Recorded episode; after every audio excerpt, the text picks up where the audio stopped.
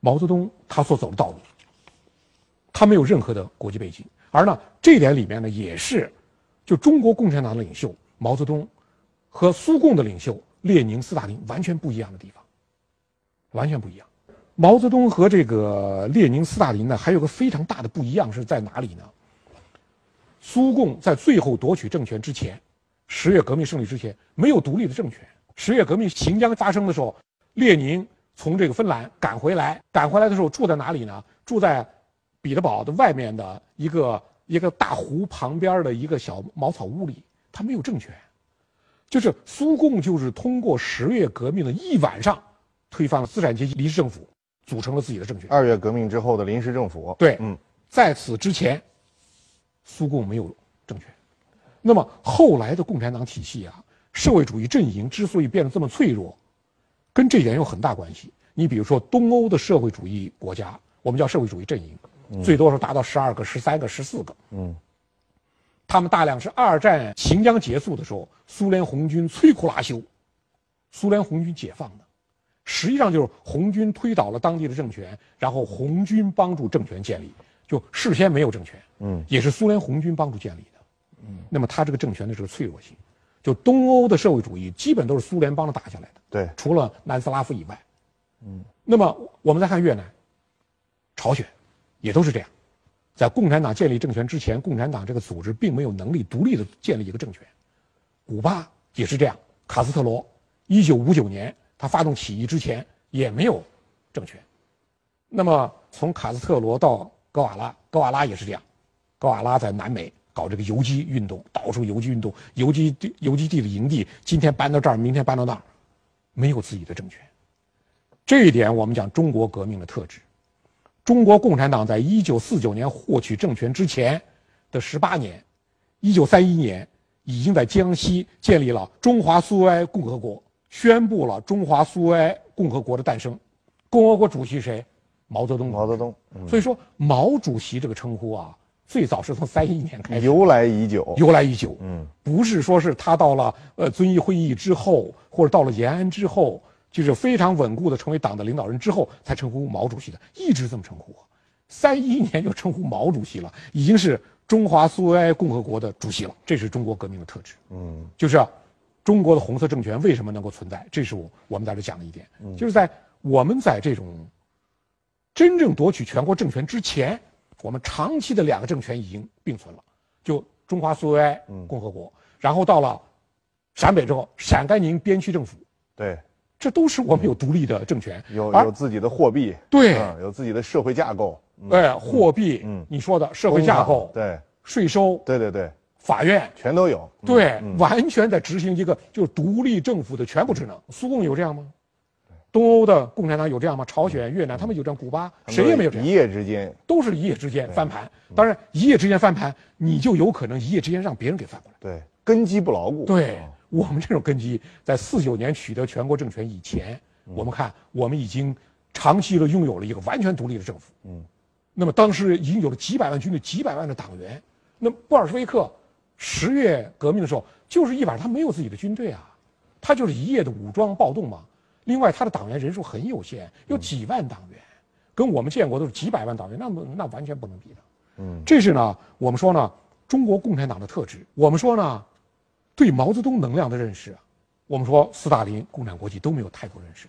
嗯，真正认识毛泽毛泽东能量的第一个，蒋介石，还是蒋介石。我们说，真是对手最能判断哪个对手对自己危害最大。一九三零年，蒋介石开始对苏区进行第一次围剿的时候，你看。对毛泽东悬赏五万大洋，嗯，五万。然后对我们一九三一年初产生了党的一个新的领袖，共产国际背书的批准的领袖王明，王明啊，蒋介石通缉多少大洋？五百大洋。嗯，哇，你从这个悬殊之甚啊，有一百倍的悬殊。因为你从共产国际这个角度来说，嗯。当时中国谁最谁最重要？肯定是他指定的领导人最重要。就他指定王明，那是最重要的。对蒋介石来说呢，谁对我威胁最大？毛泽东，所以悬赏五万，五万大洋。王明他觉得没什么了不起。王明这个人不就在就是按照包罗厅在租界里有限的活动，就是五百大洋。那么从这点里面呢，我们可以比较，就是蒋介石对毛泽东的认识的最初是通过悬赏来认识他的。他对毛泽东的地位的认识是通过这种以共产党当时的这种实际的，就说共产国际指定的领领导人这种悬殊的差别，他认识到这个人是真正厉害的人。你说蒋介石什么时候最早知道毛泽东了解他的？也不能说蒋介石以前对毛泽东一无所知，因为毛泽东，你说他这个地位，国共合作的时候，在国民党内代理宣传部，蒋介石能不知道吗？他知道。他知道，但是他就不知道这个代理宣传部长，呃，宣传部长最后搞出这么大动静来，有多么大能量？他不知道，就最后五次反围剿，五次围剿，其中三次蒋介石做总司令，弄不住他。嗯，二万五千里长征，我们叫长征，嗯，蒋介石叫长追，对，我们长征二万五千里，蒋介石长追长追，他也叫两万余里，他也是两万余里，消灭不了，就这个对手。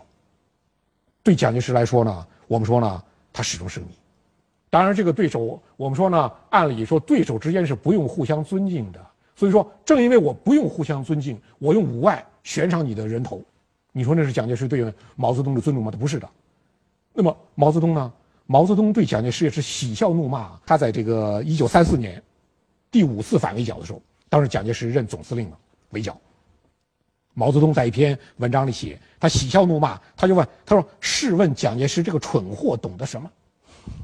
蒋介石悬赏五对 蒋介石悬赏五万拿他的人头，他说：“蒋介石这个蠢货，你懂什么？”对手之间这种就互相的轻蔑，就我肯定能战胜你，根本看不起你。